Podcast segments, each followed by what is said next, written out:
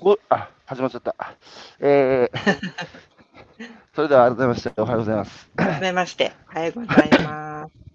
はい、えー、今朝は2022年の、えーはい1月の、えー、12日、えーはい今日は、えー、何曜日ですか、今日は。火曜日ですか。ああ、水今日水曜日。水曜あ日です水曜日ね。ですね。はい。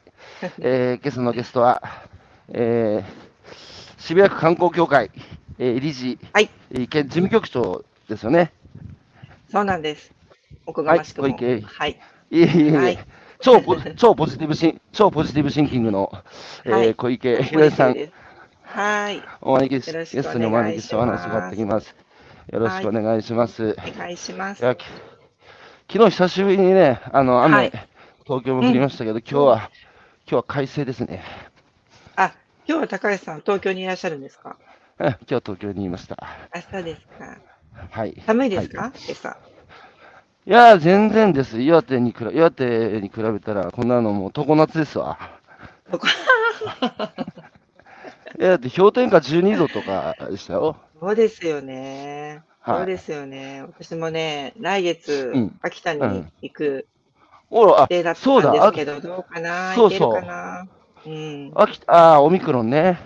そうなんで、おみくんがちょっとまたね、元気おみくん。おみくん。ちょっと秋田の話、秋田の話も今日伺いたいんですけど、あ、はいはいはい。小池さんさ、もともとし、はいうん。そうこの間ちょっとし。ああ、いや、こちらこそ、こちらこそありがとうございました。ありがとうございします。た。はい。はい。あの、もともとお生まれつかご出身どちらですか？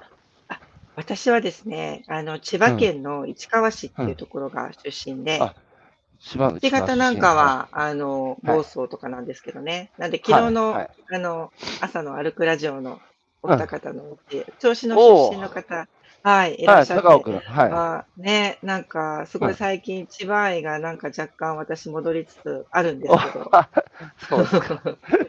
そうなんです。千葉出身です。お母さんの方は？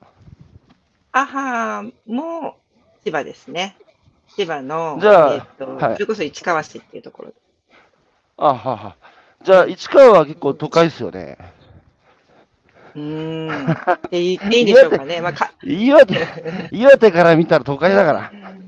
うーんまあ、今ね、ちょうどあの渋谷に住んで10年、11年目ぐらいなんですけど、あの、娘はそれこそ、生まれたのは立川だったんですけど、あの出産だけは、あのはい。立川で。で、うんほとんど、そういう意味で言うとし渋、渋谷っ子っていうか、渋谷で生まれ、ほとんど育っているので、うん。もうなんか、私個人的には不思議ですよね。自分の娘が渋谷生まれ、渋谷育ち、渋谷っ子って、どういうこっ確かねんっていう、あ信じられないって感じ？渋谷、あの、あ、うん子供の頃、そしたら市川から、あの、うん大江さんの実家の、あの、房総に、こう、夏休みとかうん冬休みは、里帰りしたりしてました？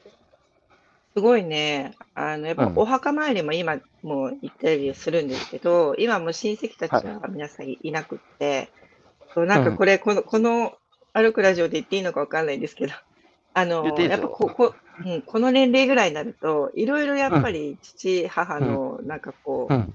えっと、ルーツをたどるじゃないんですけど、はいはいはい。ルルーツから出てくる、例えば、うん。千葉だと南房総の方に、うんちょうど古い古民家が実はあったとか、うん。でそれを、はいはいはい。えーなんか放棄するみたいなこと言うから、えーちょっとそんな簡単に放棄するのやめてとか言って言って、私、うんあの4人姉妹なんですけど、うん。あの姉と一緒に、姉がそそういうこう建築とかもやってるのもあって、ちょっと再生何番目ですか？私、しっかり者次女です。2番目え、。4姉妹の2番目？そう。は、なるほど。そうそうそう。で、なんかそそういう、もったいないと。うん。うん。そうもったいないから、なんか小さいコンビニみたいに、まああそこ、酪農の発祥の地なんで、えね、牛も育てられるだろうし、うん畑も田んぼも、なんかいいじゃんみたいな話になっているのが最近、なんかこう、姉との話の話題でちょっと楽しかったりとか、あとなんか母親の、うん。あの、母親の祖母の方の実家っていうのは奈良なんですよ。はいはい。で、その奈良にもまた、ちょっとまたうん。今週、明日か、明日、明後日、京阪奈って言って、あの、京都、大はい。阪、奈良の京はいはい阪奈。はいはい。わかり京阪ます。はい。奈にちょっと行くこうん。とが、行く機会があってですね。まあ、う。そんなんことから、やっぱもうちょっと自分の先祖のな奈良ももっと知ってみたいとうん。か思ったりとか、うん。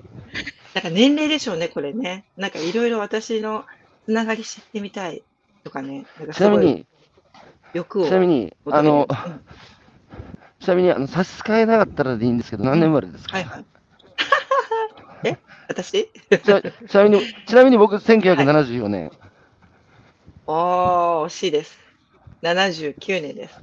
あ、もう80全然、年から、全然、あの、ミレニアル世代ら全、しいんで、ミ、ミレニアルになれなかった79年。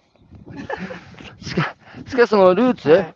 あの、うん。自分のルーツが気になるようになったって、あの、う。いうん話ですけど、原宿に、あの、うん。と、松島圭介さんって、あの、フレンチのシェフで、フはい。ランスのニスト原宿の、えー東郷神社の隣に、うん。あの、レストラン2つ持ってて、行ったり来たりしてるうん。人が、あの、もともと九州出身なんですよ、福岡出身。はいはいはい。で、その人から教わった言葉なんですけど、そうの、ん。今の人たちは、どこに行くかばっかり考えてる、考えてるので、どこに行っていいか分かんなくうなって迷ん。子になってると。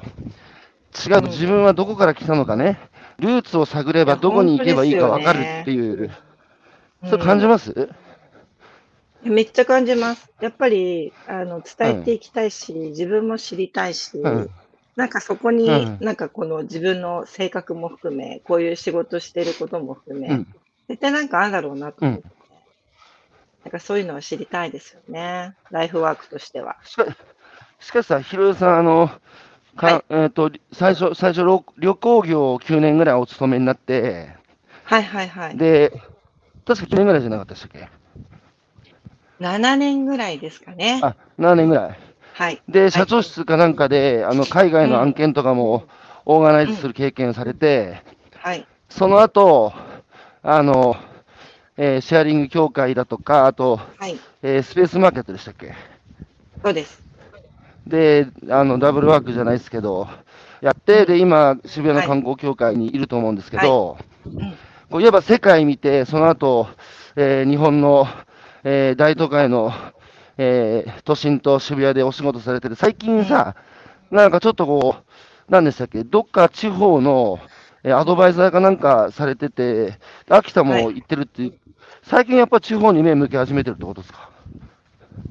そうですね。なんでしょうね。多分地方に目向け始めたってわけじゃないんだと思うんですけど、厳密うん、に言うと。うん、うん、まあ、ただ、なんかその、やっぱこう、私のいろいろ、まあ、仕事、キャリア、ライフ、いろいろこう変えてうん、くれたっていう意味で言うと、やっうん、うぱり、ん、あの、シェアリングエコノミー協会のう立ち上ん、げを、あうん、の、アドレスやってるね、サベットだったり、シェアマンジだったはり、い、あの、もうはい、今は戦友と言えるような、なんかそういう仲間たうん、ちと出会いながら、なんかそうはい、思想はい、がやっぱり日うん、本の、例えばうん、人口減少を止められないしとか、うん、それをうん、どうやってシェアという概念とか公助、共うん、助で、うん、えーっと、変えていけるかって言ったときに、やっぱり目をうん、向けるのって地方だったんですよね。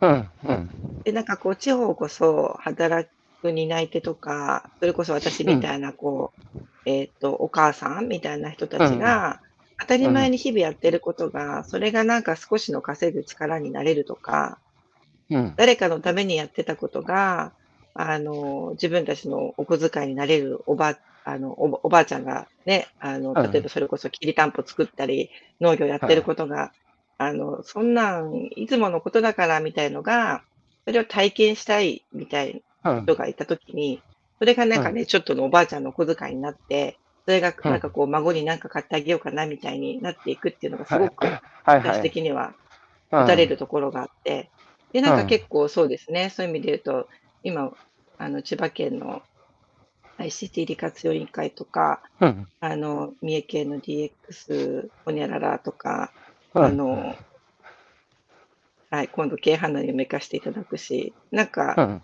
地域に目を向けるのがとても大事な気がしています、私は。そのさ、パブリックマインドっていうのはうん、いつぐらいからあるんですか？それはですね、そのやっぱん。7年ぐらい旅行、オンラインメタサーチって言って、検索比較サイト、トラベル JP っていう、あのサービスやってた会社にいたんですけど、はい。あの、それはそれでやっぱり昔のその旅行で、うん。JTB の窓口行ったりとかしないと予約とかできなかったところが、いきなりオンラインにシフトされて、どこではいはいも誰でも場所を検索したり、選んだり予約したりすることができるようになったっていう時代だったので、すうん。ごく、あの、やっぱりやることの意義とか、世界とつながれることの速さとか、すごくやりがあったんですけど、うん。なんかね、やっぱ旅好きだけど、行き詰まるところあったんですよね。うん。で、なんか私がそのちょうど30歳になって、出産も迎えて、あの、新しいことなんか、自分でやるとしたら何だろうと思った時に、なんかこういろいろ見てる中で、やっぱメルカリの山田さんの、はい。あの、発想とかがすごく、うん。うん。あの、好きで、で、そこからシェアリングエコノミーっていう概念を知って、あ、日なるほど本にもあるんだっていうところから、あの、それこそ、あの、メルカリどうしようかな、こ小泉さんもちょっと知り合いだったので、あの、うん。メルカリ行ってみようかな、とかって思っていた矢先に、えっと、スペースマーケット？の、はい。はい。えっと、重松のところにですね、会いに行くことにちょうどなって、うん。あの、きっかけは奥さんの里巻さんなんですけど、うん。小池ちゃん、なんかちょっとうちの旦那の会社とかいいかもしんないよとかって言ってもらって、ええー、なんてことからトントントンと言って、そしてなんかこう、うんその、シャエコっていう領域に自分の身を投じるきっかけになったんですけど、まあそこからやっぱこう、パブリックマインドっていうのはもしかしたら、なんか自分の、うん、じ事業、ビジネスを作ってうん。お給料をもらうとかっていうことよりは、うんなんか。そういうことに30歳以降関われたらなっていうのがきっかけだったかなと思って。なるほど。シェアリングエコノミーっつうけど、田舎では昔から、昔とか今も、お裾分けも含めて、あの本当にそうですよシね。ェアリングエコノミーの先進地はい田舎ですよ、田舎。いや、本当そうだと思います。だけどさ、ね4人姉妹で育ったらさ、うん年近いんですか？2個違いです。いや、そしたらさ、もう、しよ幼少期からさ、シェアエコの、なんか、あの、ままさにエリート教育受けてきたようなもんじゃないですか、今時4人もいてうまいさ。いや、でもえな、そういうのちあると思うよ。小さい、うん、でもうん小さい頃って、なんかうんお裾分けとか分け合うとかよりも、よっぽうどん。逆で、冷蔵庫の中に、そうそうそう、冷蔵庫の中に入ってるプリン、私うん。名前書いといたんだけど、誰食べたの？みたいなこととか、なんかね、あの、年頃になって、激しそう。うん。洋服、新しいの自分の買うとね、誰か着てっちゃったみたいな。なんか、貸すどころか、奪い合うみたいなことをやってました。いやー、熾烈を極めてたんですね、奪い合いが。まあ奪い合えばなんかうんうん。うん。すごくやっぱりど4人で育ったっていうのは、すごく今も、あの財産ですね。とっても仲良くって、あーっ連絡取り合ってますけど。いや、でも折り合いつけるだとか、だってそれぞれ4人が自己主張して、名前書いてたものすら冷蔵庫から消えてるっていう、その、ある意味競争社会の中で育って、本当だけどですよね。だだけどさ、それぞれ4人とも、うん、あの、個性があるから、どっかで折り合いをつけたり、けまあ喧嘩することもあるだろうし、うん。だけど折り合いをつけるってことを幼少期から学んでますよね。まあそうやって言っていただくと、もしかしたらそうなのかもですね。あとやっぱ父親も母親もすごい、ちょっと変わり者なので、変わり者だったというか、変わり者というか、すごあ、く、そう。なんかどう変わってんの何するにも、ううんん、なんでしょうね。反対されたことがなくって何、何するにも。ああ、あと、来た。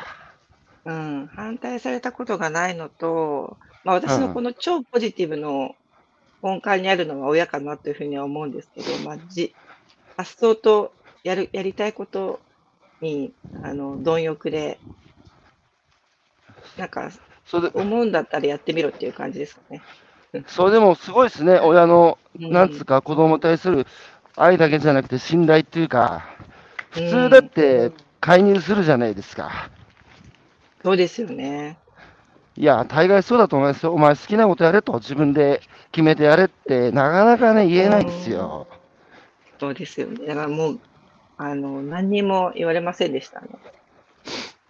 今なんかも、もしかしたらちゃんとは私たちが何、私たち、こう、娘含めて、何特に私。かな。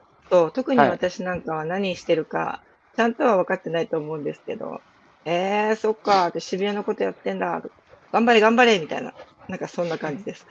しかしさ、ひろ、ひろさんってうん何のお仕事されてるんですかって聞かれて、うん。一言で答えにくい人ですよね。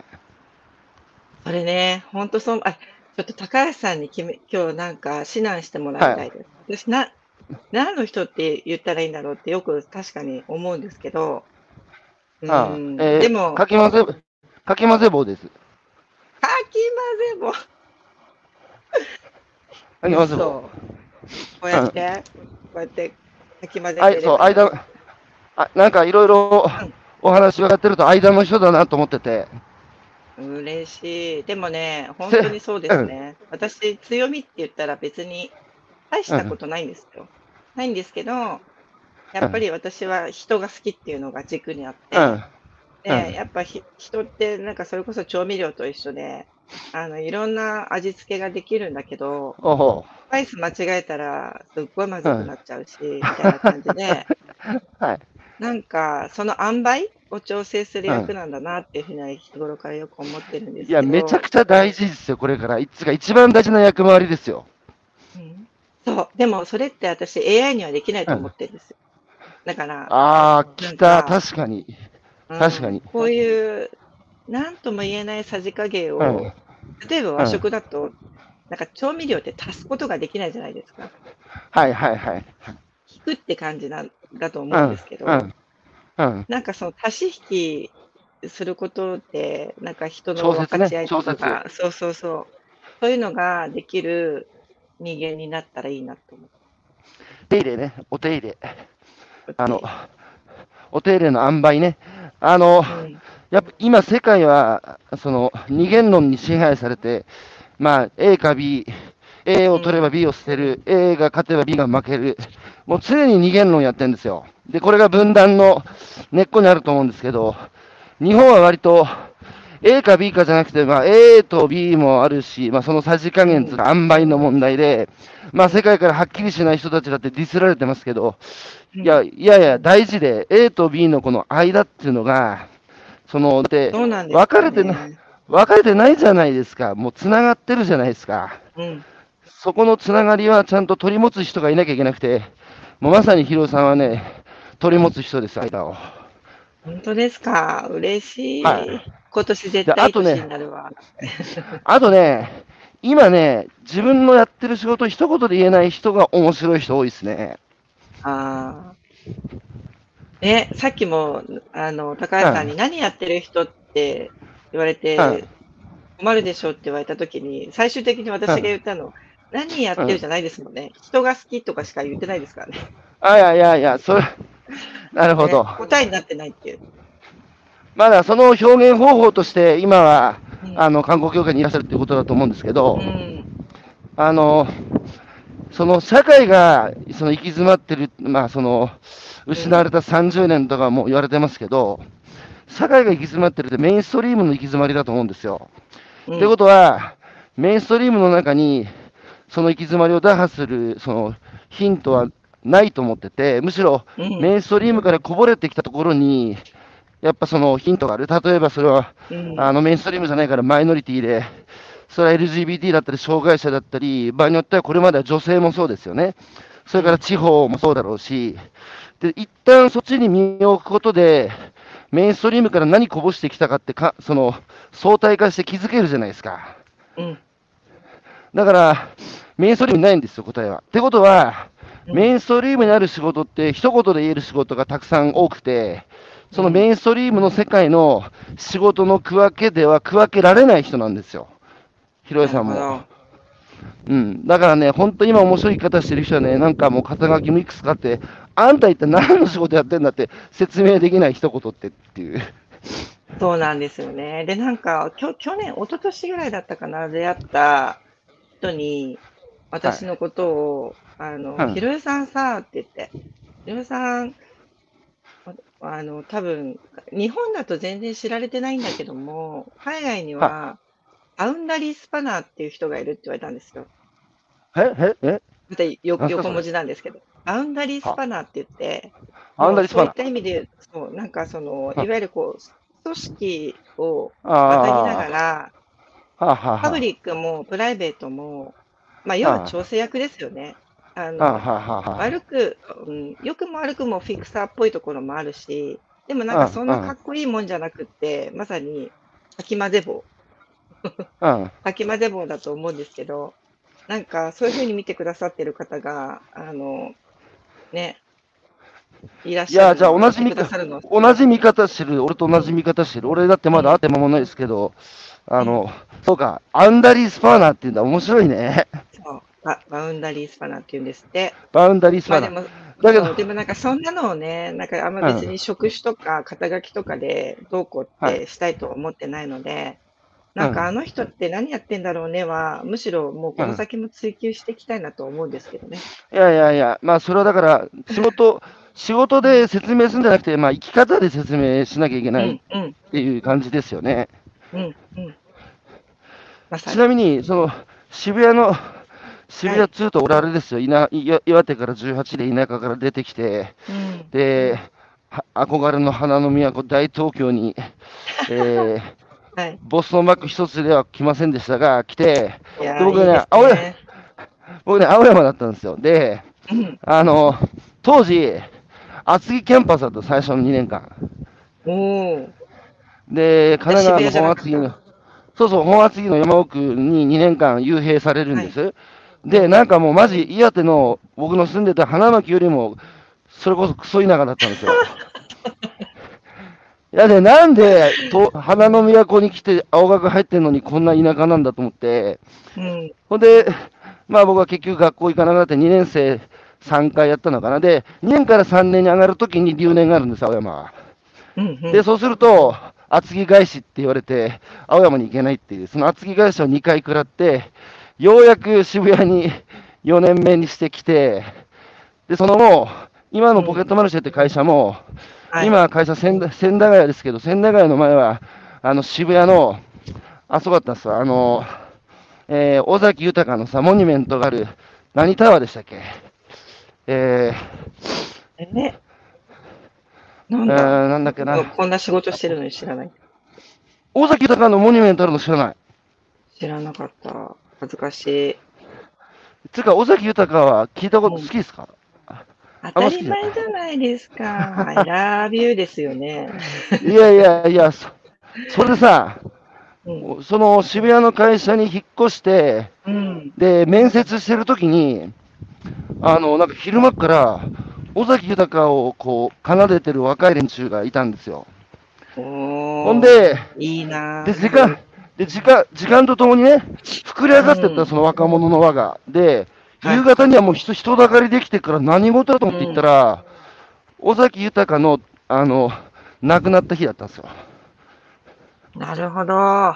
すごいね。あれからもうね、毎年やってるんだっつう。それで言ったらさ、セーラー服の女子高生いたから、お前どっから来たんだって聞いたら、仙台から来たって一人で。えこれ、渋谷方になったら、ちょっと生意気なこと言うんですけど、尾崎豊の歌詞はね、今聞いても色あせないですよ、全く。ー、本当ですね。いいやそれで聞きたかったのはうん。あのね、何タワーだっけな、そこ、サザン、サン、忘れ、なんだっけな、あの、し渋谷警察の近くなんですよ。えーあ、クロスタワクロスター、クロスター、クロスター。ー。はいはいはい。そうそうそうそう。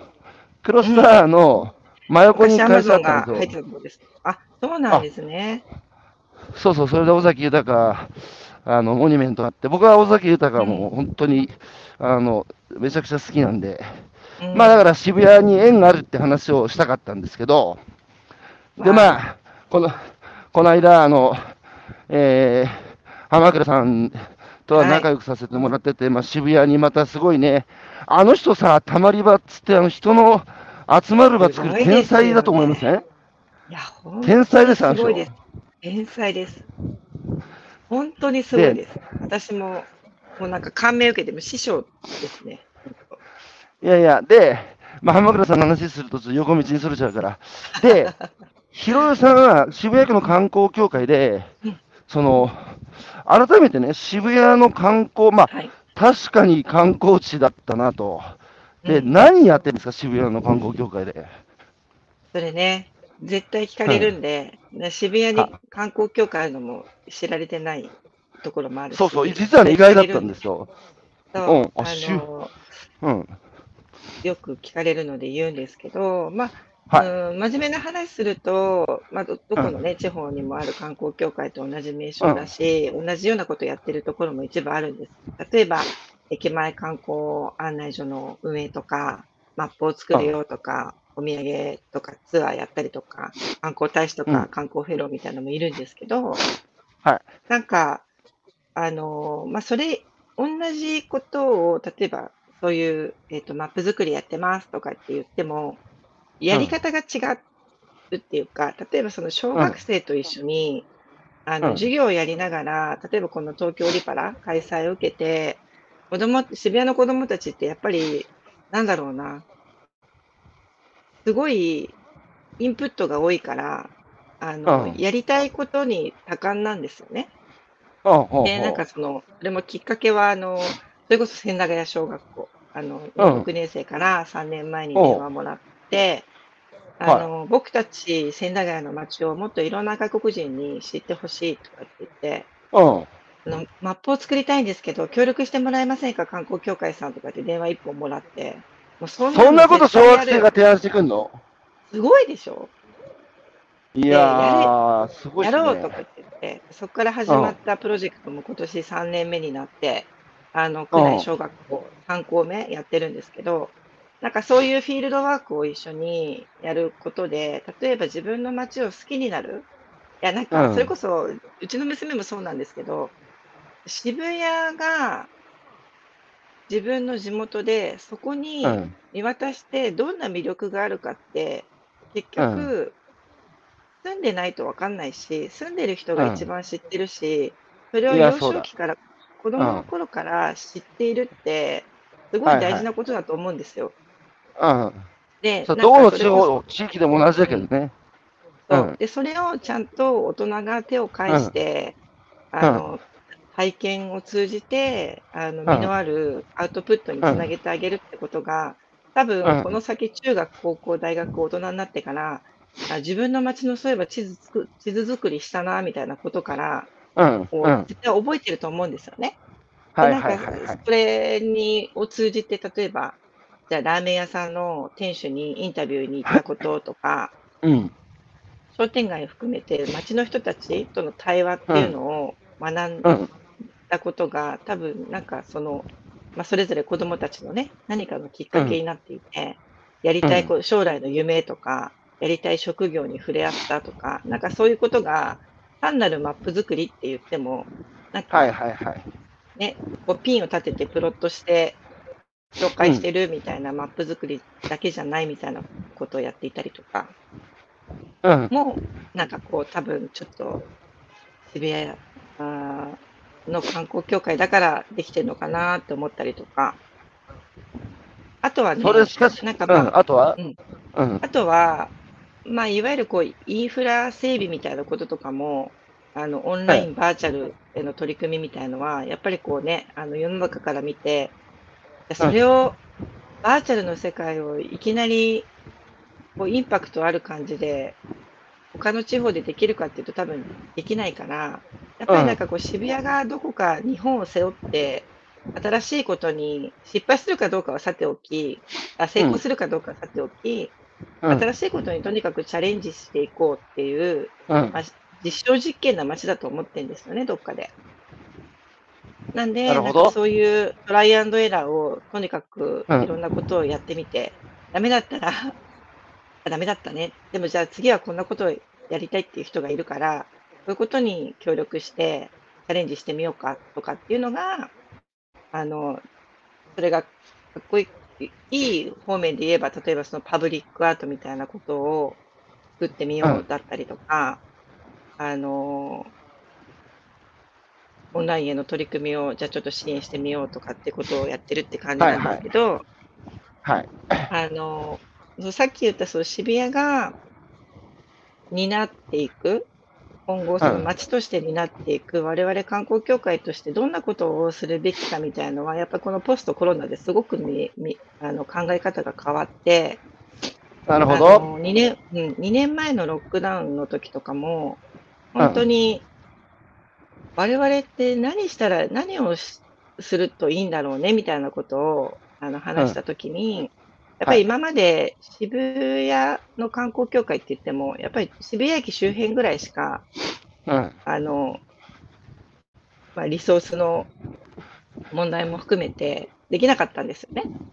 で、それをやっぱり渋谷って言ったら、はい。あの、笹とか、広いからね。幡ヶ谷とかもそうだし、恵比寿代官山も千駄ヶ谷も、私、うん富ヶ谷っていうところに住んでるんですけど、りあの、はいはいそういう上原とかね、富ヶ谷とか、もう十分に田舎からしたら、もうそっちももうリソースの塊じゃないですか。いやいやいや。で、なんかそういう行きたかったけうんど行けなかった、実ははい待っててくれてる人たちに会いに行って、うん。どんなことが彼らに私たちの組織を求められるんだろうとかっていう、まあ、対話する時間を意識的に増やしてみたんですよ。はいはいはい。で、で、やっぱそこから気づいたことが、今年、うん。まあ去年ぐらいから我々の活動指針に、あの、ルックローカルっていうルックローカル。標語、うん、標語を掲げてるんですけど、やっぱりもっと地域を見ていこうとか、地域こそ、あの、やっぱりこう魅力は当たり前ですけど、あの、たくさんあるわけで、その人たちを前に主人公に主役に立てていくことの方が、それを私たちがなんかこう、引き出してあげて、情報として固めてあげて、発信するとかっていうことの方がいいよね、みたいな話をして、ちょっとややり始めてたんですね。うんうん。で、そこから、また、ちょっとこう、渋谷の、渋谷域内もそうなんですけど、去年、えーっと、11月にですね、うん。あの、ルックローカルサミットっていうのをやりまして、それは、どこ？渋谷で？渋谷で。うん。それは何かっていうと、その渋谷の中ももちろんそうなんだけれども、やっぱりふと気づいたんですけど、全国の観光協会とか DMO がつながれる組織みたいなネットワークできるところってなかったんですよね。でそれをそうか。確かに、確かにない。うん。ないんですよ。うん。ね、なくって、うん。いやそれってやっぱり渋谷みたいなこところが、例えば私たちが全国の観光協会さん、同じような組織がか抱えている課題とか、ナレッジシェアとか、人材の,、あの問題とか、そういうのを本当の意味で語り合える場みたいのうんが、。うん。を作ろうよって言ったら、うん。みんな、どうかなって思って声かけ始めたら、もう観光庁さんみんな求めてたでしょ。うそう。え、そんなことが渋谷が考えてくださってるんですか？みたいな感じで。すごい賛同してくださって、あの、うんまあ、まずはやってみようっていうところの、ボリュームゼロ開催っていうのを、実は11月去年、去年やった。うん。えー、リアルでやったの？オンラインで？オンラインでやりました。はい。どれくらいの観光協会さんが参加されました？えっとね、まあ、まずはそのさあの賛同してくださるっていうところの声掛けを、まあ、うぞうむぞうに言ってもあれなんで、まあ、うん渋谷とゆかりがあるとか、友好都市うん関係にあるところを声掛けして、渋谷ということしてどこですか？えっとね、例えば鹿児島はお原祭りっていうのを渋谷でもうん。毎年、あの渋谷駅前でやってたりするう文化はい。観光連携を取ってる都市で、あとは、は鹿児島と八甲の生まれ故郷のまさに秋田大館市？あ、それか。だから北の大館か。うそうかそうそうそう中堅八甲のふるさとか、大館は。そうです。はい。で、大なるほど大館でしょ。うん。あと、まあ、横浜渋谷連携もさせてもらってたりもするし、はいはいあと山梨とか、えっ、と、うん瀬戸内とか、うん札幌とか、広島、沖縄、なんかいろいろ、結構こう、あ今回は10都市ぐらい。うんすごい、結構あるね。なるほど。そうなんです。そういう有効都市を中に心に、うん、うん、そう声かけて。やってみたらすごい良かったんですよ。すごいよくて。何が良かったですか？はい。なんでしょうね。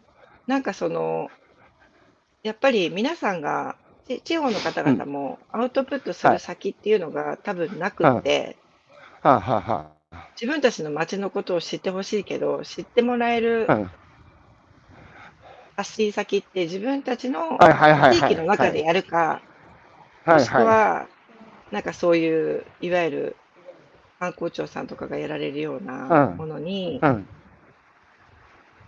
オラが街はこうで、あうんのこうでこうでとかっていうぐらいしかできなかったんですけど、はいはいはい。なんか対話ができるようなことってなかったんですよね。はいはいはいはい。自分たちの街をこう PR することまでは皆さんできても、うん。うん。それをじゃあ例えば渋谷の人たち、私たちとクロスディスカッションしながら、ああうんだこうだ、あ、そうですよね、そういうことありますよね、みたいなこう発見とか気づきとか、そこからなんかじゃあ明日から来月から来年からこんなことやってみようかなっていう次のアクションにつながるみたいなことは、多分今までの自分たちの街を PR するだけではなかったと思うんですけどね。はいはいはいはいそういうのがすごくよくって。その、ある種、都市と、うん都市と田舎で同じ観光で PR っていう、あの、目標があっても、そ、の、例えば田舎の町が渋谷と、そういう同じ目的で集まってクロストークすると、その異質な世界に触れることで、やっぱ新たな気づけられるっていうのがやっぱりいいですよね。そうなんです。で、あとやっぱこれを、あのー来年以降、あ、今年以降も育てていきたいと思っていて、なんか別に渋谷がやってますってあんまりこれ言いたい、言いたいと思ってなくて、うん、うん、このルックローカルサミットをどんどんなんか地方で巡業して、例えばじゃあ来年は秋田開催とか、再来年は大島開催とか、持ち回りでね。持ち回りでやることで、やっぱり皆さん自分ごとになるし、地域の活力になるし、ある程度人が、まあ、リアル開催できたら、あの、うんお金も地域に落ちていくし、うんなんか。そんなことができたらいいなってちょっと今思ってたりししかしさ、やっぱコロナでさ、怪我の巧妙じゃないですけど、うん。その、やっぱり、あのー鎖国に突入して、外に出れないし、外からも入ってこないので、必然的に自分たちの足元にもう一回目を向けるっていう、まあ、ルックローカルになったわけじゃないですか。うん。はい。で、やっぱ岩手の方もそうですけど、その土地の人に愛される商売だったり、その、その土地の人が集まる場所って、コロナになってからも強かったんですよね。うん。だって外に依存してないから。でも、本来そういうものこそ外の人から見ると光り輝いてて、まさに僕ら海外旅行行って歴史が深いところに行くと、それに触れに行くじゃないですか。今もなお地元の人たちから愛されて、そこにちょっとお裾分けをししていただきに行くみたいな。うん。でも、日本は、なんだ、秋田の生生ハゲっていう文化だってさ、今、その子供たちトラウマになるって PTA から反対されてできなくなってるだとか、そうなんですか？いや、マジ、本当、そうそう、まずね、自分たちの足元にある、そうルックローカルして、うんそこをやっぱり自分たちの地域が、その、あ愛していく。で、それもすごいっていうことを、同じ日本人の中で、こう、やっぱり、なんだ、あの、クロクロストークすることで、そんな文化ありえないからやばいでしょって大事にした方がいいよって言われて初めて、東大元暮らしで足元の自分たちの高さに気づくみたいな。だからそのル、ローカルサミット、めちゃくちゃいいですよ、それ。そうですよね、とか言って。まあね、ちょっと、まだ、あの、まだだ第1回にも呼ばないゼロ回開催をしただけなんであれなんですけど、あの、小さく作って大きく育てていきたいなと思ってはいます。ね、ヒロさん、そこどう感じる？その、うん。日本国内のその観光、ずっと観光って言われてきてましたけど、その、ディスティネーションキャンペーンとかもやってるけど、うんなんかその、なんだろう、こう、世界遺産もそうだけど、うん。なんつうか、こう、ショーケースに入ってしまった遺産って、うん。なんか昔のものを見る感じで、なんか今なおさ、その土地で生きてる文化じゃないじゃないですか。だから、 Look Local ってすごいやっぱ大事で、うん。なんつうか、やっぱその土地に住んでる人たちが、まずそのさ、自分たちの足元にある文化を楽しんでて、うん、初めて見に行きたくなるじゃん、外の人。そうですね。で、まさに、やっぱ街って生きてるじゃないですか。毎日変わっていくし、はい。あの、例えばそういう、いね、あの、遺産登録されたみたいなものは、それはそれで、まあ一つの、それを否定するわけではないんですけど、一つのやっぱ大事な、あの、はいまあ、地域にとったらよ呼び込める人をあの集められるものなんで、あの大事にしていけばいいと思うんですけど、一方でなんかそれだけじゃなくて、あのまさに高橋さんもおっしゃってたみたいに、私も多分うんおそらくほとんどの人が旅行って、うん行きたい先で何したいかって言ったら、うん。なんかやっぱくら、その地で暮らしてる、暮らし体験をしたくないですか？って思うんですよねし。たい。ね。疑似体で、験ね。そのうん。ね、なんかその、やっぱり地元の人たちが足しげく普段から通ってるお店に行ってみたいと思うし、そういうところに行くと、あなんかその、地域の人との会話が勝手に生まれるような交流もできるし、うん。ね、なんかこう、おすすめのお店ですって雑誌とかね、あのネットでレーティングがいいところに行っただけじゃ、多はい分、はいはいはい。上っ面舐めるだけで終わっちゃう旅行になっちゃうので、うん、うん、うん。私はそっちではなくって、やっぱり、まあうん例えばそれが渋谷でもそうなんですけど、うんまだまだできてないんで、これからね、ちゃんとやりたいなと思ってるっていう意味で言うと、渋谷という大都会でも、ここに行ったらこういう人がいて、この人に会うと、こういうことにうん教えてもらえたりとか、はいはいはい。そういうことに触れ合えたりとか、なんかその街の、あの、まあ、観光、まあ、光を見るってことだと思うんですけど、その街が生きてる感じを体感できることうん、をうん。渋谷の観光の一つにしていきたいなっていうふうには思います。いやー、いいっすね、いいっすね、いいっすね。それでさ、その渋谷の観光に、あの、紐づくんですか？その、最近、秋田の大館に、あのうん、関心を持たれて、その食材の話されてましたけど、はいはいはい。そうなんです。今、そういう意味で言うと、やっぱりし、えっ、と、渋谷の商店街とか、うん。地域の皆さんも、すごく、うん、それぞれにとっても頑張っていて、でうん私たちもそういう頑張る人たちを応援する舞台ではあるので、あの、あれなんですけど、一つ、えっと、今、商店街さんが、うん、やっぱりこう、野菜のうん。高騰化とか、美味しくて、はいはい。いい野菜はやっぱり高かったり、あの、ん飲食店さんたちが、あの、八百屋さんもね、やっぱり渋谷になくなってきてるっていうのもあって、仕入れるっていうことに、あうんのこの先、まあ、今は大丈夫かもしれない、この先を考えたときに、この持続可能性のある供給とか、はいはい。はい仕入はい。れる流通っていうのを考えていらっしゃるところがあって、はい。あはい。の、秋田の大館から、うんえっと食材を、うん。えー商店街として、商店街単位で仕入れることができないか、みたいなことを、あああ、の、検討していらっしゃって。めちゃくちゃいいじゃないめちゃくちゃいいじゃないですか。それってめっちゃいいなと思っていて、やっぱその、うん例えばうんルックローカルサミットみたいなこともそうなんですけど、まあそれはそれではい単なるね、あの、うんアイディアブレストだったりするかもしれないけれども、そこから先にアクションにつなげていくっていうことがやっぱり大事で、うでなんん。か、うん。えーじゃあ大館の食材を渋谷の商店街単位が仕入れられたら良くないですか？っていうのを本当にやってみちゃうみたいな。なんかそういうことがね、あの、できるといいなと思っていて、今絶賛地域の、あの、それぞれの両地域でやり取りしてるんですけど、そこはもうぜひ高橋さんにポケットマルシェでご支援してもらえたら、なんかもっと広がるなと思ってたりするんですけど。それす、それさ、それでさ、もしさ、うまくいったらさ、あの、渋谷の友好都市って日本中にあるじゃないですか。うんだから、例えば、幡ヶ谷の商店街は大館で、で、あの、原宿、えー原宿も渋谷？もちろんそうです。うん。なんかそれぞれの商店街、それぞれの商店街で、あの、友好都市の地域とつながって食材を提供してもらってもいいわけですよね。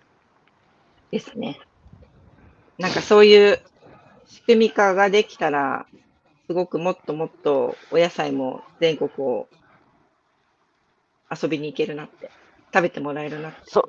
そういうつながり今から日頃から作っておくと、例えば首都直下型地震起きた時とかも、多分支援に来ると思うんですよ。ああの普段から買ってもらってるっつって。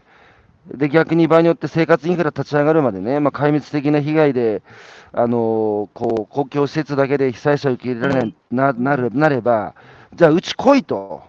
うち空き家もいっぱいあるし、食い物もいくらでもあるからね、一時疎開しろみたいな、うん。なんかそういうことじゃないですか。あの日頃からそういうね、野菜のやり取り通じて、と渋谷の商店街と、えー地域の、えー地方本の。生産者。で、商商店街通じて結局は都会の人たちとつながるってことなので、で、ね、それがこう、やがて何かあった時のい命綱っつうか、セーフティーネットになるって言ったら、うんそんなにいいことないじゃないですか。そういいですね、やりましょうよ。ね。やりましょう。うんいいですか？お力添えいただいて。いやいや、もちろんですよ。だから、そうするとさ、地方の秋田の生産者も東京来た時にさ、渋谷の商店街に行って、いや、僕がいつもこのじゃがいも出してんですよって言ったら、あ、うんそうっすかってよ、みんなが喜ばれてるよって、もう人気商品だって言われたら、その人もさ、嬉しいじゃないですか。秋田から出て、東京の渋谷の商店街で自分の売られてるってさ。ね。ちょっとなんで、あの、私、それについては、今やり取りをしている人たちに、具はい。体的にちょっと相談してみようと思う。ぜひ、あのーやりましょう。はいイェイ。そう。あと、ああともうちょっとだと思うんで、私ね、やっぱりあの、高橋さんとね、私、渋谷横丁、あの、あまあ、浜倉さんももちろんですから、あそこすごいじゃないですか、まさに。渋谷すごい、すごい、すごい。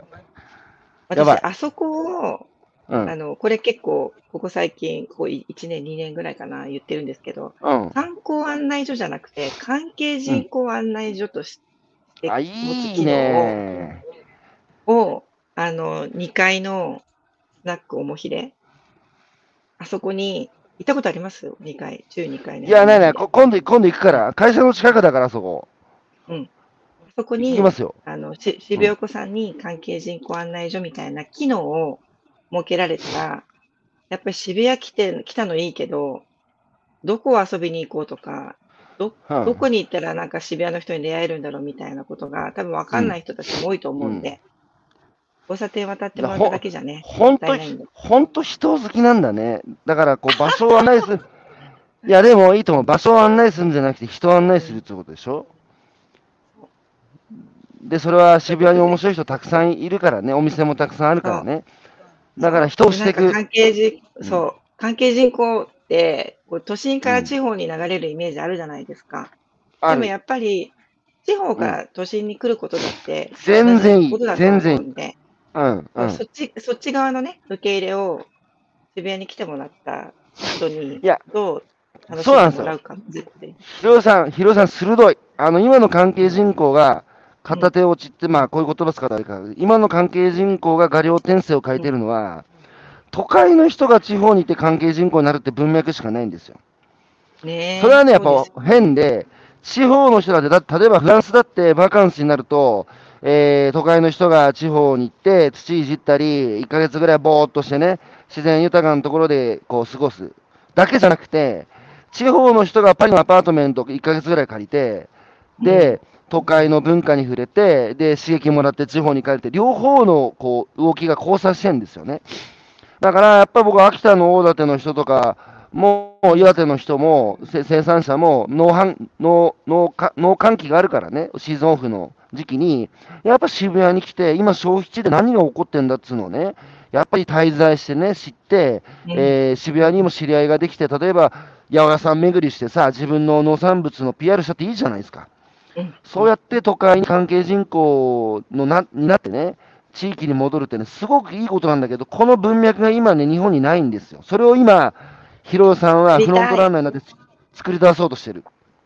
やりましょうよ。やりましょう。あの、やりましょう。じゃあちょっと、とりあえず一回夜は今度、あの、渋谷この2階ですね。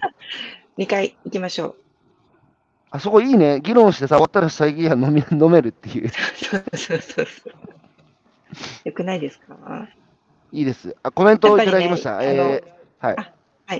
やるにあたっては、自分も楽しみながらやりたいなと思うので。いや、それ大事です。あの、自己犠牲的な、あの、ことじゃなくて、やっぱり自分自身も楽しむっていう、コンサマトリーっていうらしいんですけど、これからね、非常に大事で、えー最後にコメントを紹介します。矢島さん、よその地域とクロストーク、どんどん広がっていきますね。えー他地域の活動はヒントだらけです。同時にルックローカル、スローガンも素敵です。まず生きてる、えー生きている地元を生かそう。同感です。えー佐野さん、塩梅を見ながら調味料を加え、かき混ぜ棒でかき混ぜる小池さんのお話をお聞きして、えー地域の課題解決はまず地域でチャレンジし、そして他とつながることの大切さを痛感しました。西田さん、普段支えることでいざという時に支えてもらえる、そんなつながりのかかりつけの地域にあると、互いに何か災害があったり、そのと、かかりつけ、いいですね。なんか、だからあれですよ。違う世界に関わり持って大切な人を作るってことだと思うんですよ。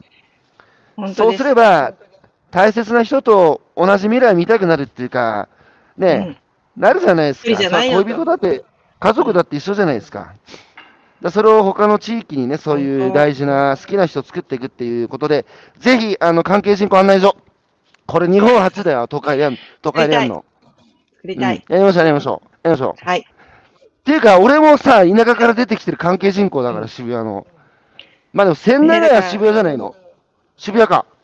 渋谷ですよ。渋谷、渋谷。ちょっとじゃあ、俺、俺、そしたらあれですよ、会社渋谷にあめっちゃるんですよ。、めっちゃど真ん中な会社ですよ。マジ？渋谷のじゃあ、お俺こそまさに渋谷の関係人口ですよ、田舎から出てきた。そうです、そうです。そう。やっぱじゃあそういうの今度はね、はいそういう人たちからたくさん聞いて、何いがやー、いい、素晴らしいいいか。は。はい。じゃあ、ひろさん、今度、あの、関係人口相談所、作戦会議やりましょう。やりましょう。ぜひ、おはい願いします。はい、ということで、今朝のゲストは、えー、何やってんだかもう一言で表現できない。はい、はいえー、小池博さん、お招きしてお話を伺ってきました。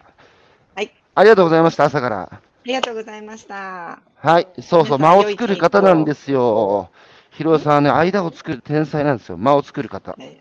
はいありがとうございました。はいどうも失礼しますどうもどうもありがとうございました。